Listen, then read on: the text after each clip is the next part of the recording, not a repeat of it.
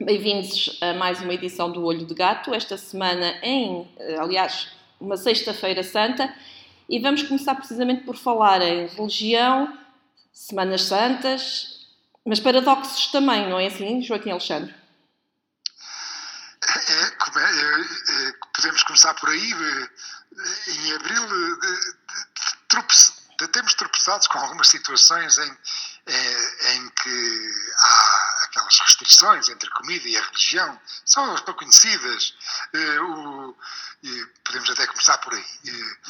A primeira notícia dessas que, eu ouvi falar foi o problema do, do, governo de Israel.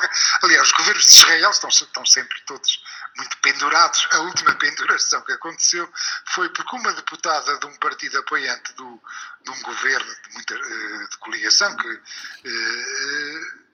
bandeou-se, passou, eh, mudou de, de, mudou de posição, passou para a oposição. Pelo que o governo de Israel, neste momento, só tem 60 votos no Knesset, eh, eh, que, que, que, tem 120 deputados. Portanto, está ali, a coisa está meia pendurada. Um dia destes vai cair. Bom, o que é que aconteceu? A deputada alegou, alegou razões religiosas para, para passar para a oposição. As, quais são as razões religiosas alegadas pela senhora?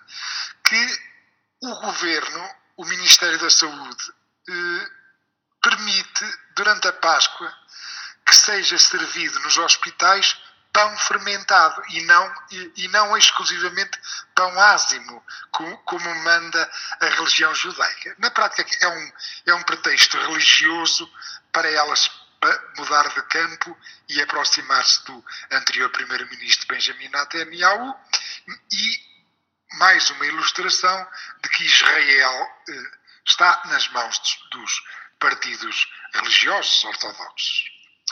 Outro, outro, outro caso deste tipo de religiões e comida.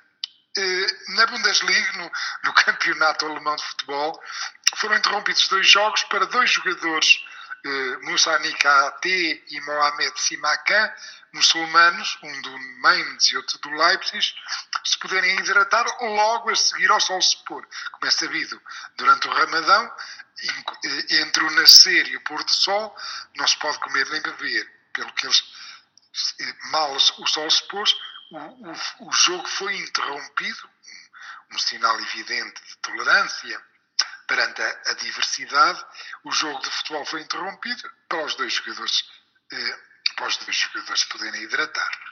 E claro, como bem disse, eh, nós estamos na Sexta-feira Santa, esta semana, nesta Sexta-feira que é Santa, estamos em plena obrigação para os católicos de jejum, como é sabido, que eh, é uma decisão ao abrigo da, do do direito canónico, eh, uma decisão da Conferência Episcopal de 1984, que prescreve jejum no início da, da quaresma, quarta-feira de cinzas, já lá vai, e agora, nesta semana, nesta sexta-feira que é santa. Isto são aqui exemplos do que é, do que é tolerância e outro, do, lá está, do que, é os, do que são os paradoxos, não é? é para já, é, é, é um, tal, talvez um dos mais importantes e mais decisivos valores eh, das nossas sociedades. Um, um, dos grandes avanços da civilização foi, foi a separação de, do que é de César do que é de Deus.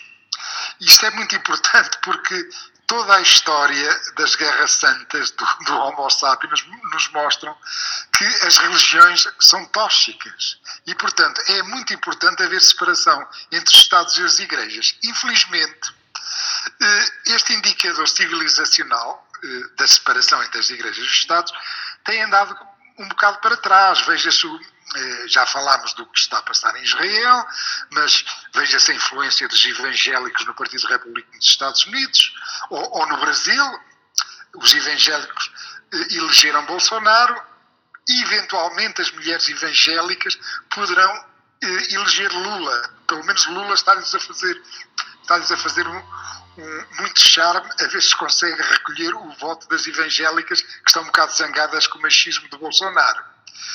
Mas, repare-se, isto é tudo menos uh, saudável para uma democracia. o que está a passar no Brasil é, é, é, muito pouco, mostra uma democracia muito pouco saudável. Mas há, ainda consegue haver pior. Veja-se a perseguição aos muçulmanos e cristãos que, é feita na Índia, vejam-se as teocracias do Médio Oriente, as Arábias Sauditas deste mundo, veja-se a nova religião woke que foi criada pelos, pelos sacerdotes universitários anglo-saxónicos e que está a espalhar em força no, em todo o mundo, cancelando pessoas por delito de opinião, queimando livros, proibindo filmes, a, que policia a linguagem, eh, divide a sociedade entre os justos, os que acreditam nos seus dogmas e sabem usar as palavras que são permitidas. Eh, por exemplo, dentro em breve, provavelmente vamos vai ser proibida, o, proibido usar a palavra mãe e temos que dizer pessoas lactantes. Isto é só para dar um exemplo anedótico dos exageros desta, desta religião, eh, muito, muito, que tem muita força nas universidades anglo-saxónicas eh, eh, e por aí fora.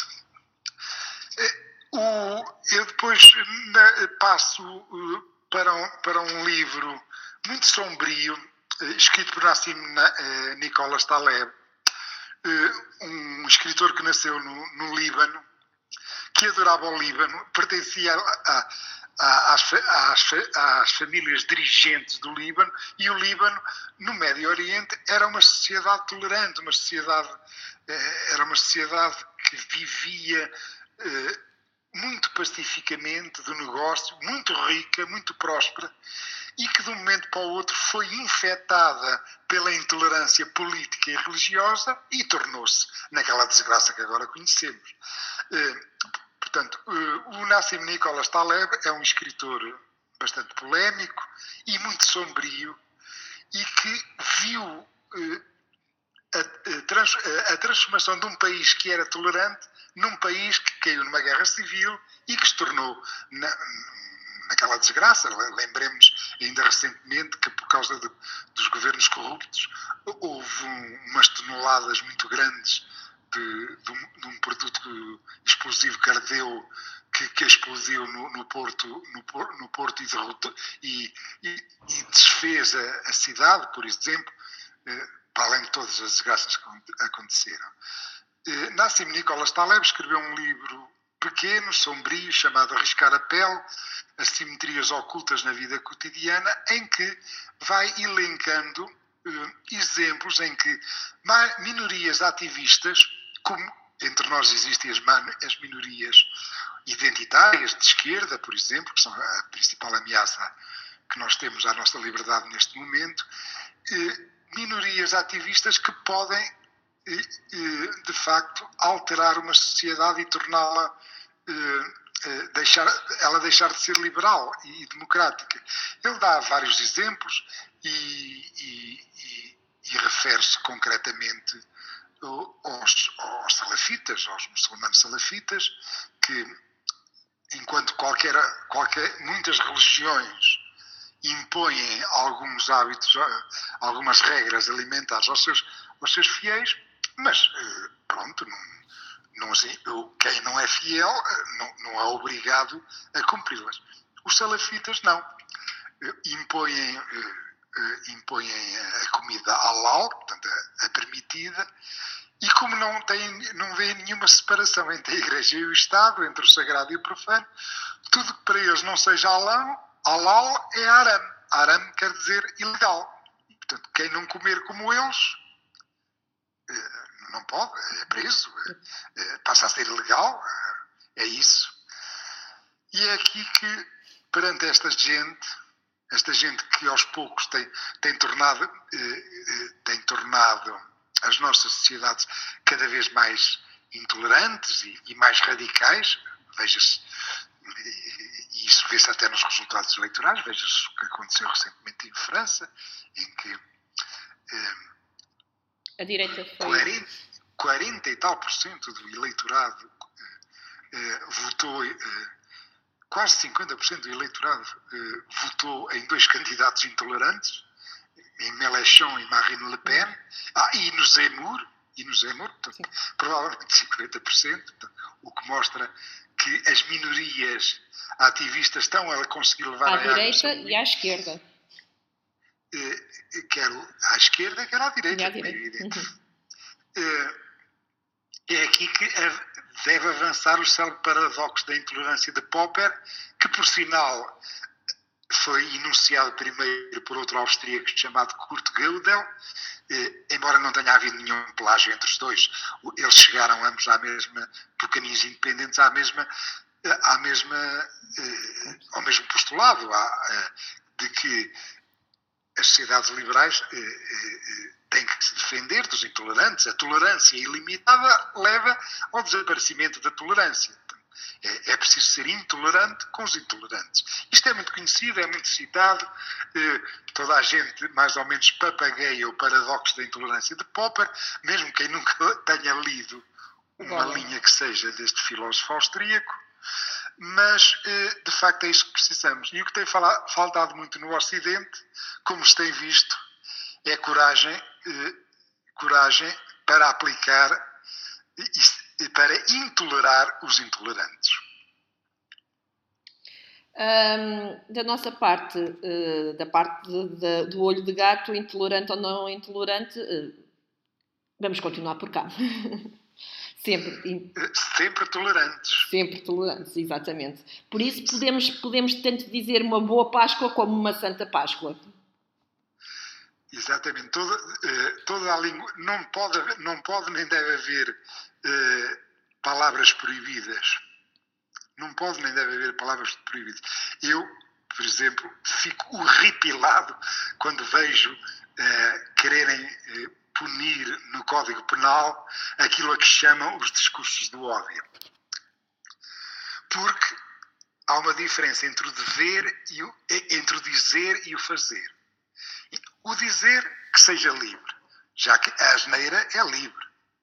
O fazer é que não. Se, se, se, uh, um machista a, a, a, mandar bocas machistas é só uma besta. Um machista a tratar mal uma mulher, aí não, aí que vá preso. Aí que vá preso. Esta, aí, esta diferença, eh, esta diferença que é radical, não é percebida por esta nova fé, fé pós-moderna e os, os seus sacerdotes universitários, a fé woke, que está a tornar o, a nossa sociedade cada vez mais intolerante também. E, e, e, e, quando se levantam bandeiras identitárias, de tribos identitárias, o que é que acaba no fim por ir triunfando aos poucos, como está a ver? São velhas, os velhos mitos, as velhas identidades mais solidificadas, a religiosa e a nacional. E é por isso que, quanto mais a fé woke se vai espalhando, mais prosperam eleitoralmente os nacionalistas e os partidos religiosos. E isto é uma pescadinha no rabo na boca que está a tornar as democracia, a vida, a nossa vida em democracia e a nossa vida nestas sociedades liberais cada vez mais difícil. E neste olho de gato ficaram umas boas sugestões de leitura para esta Páscoa. Joaquim Alexandre, muito obrigada por mais um olho de gato. É sempre um gosto.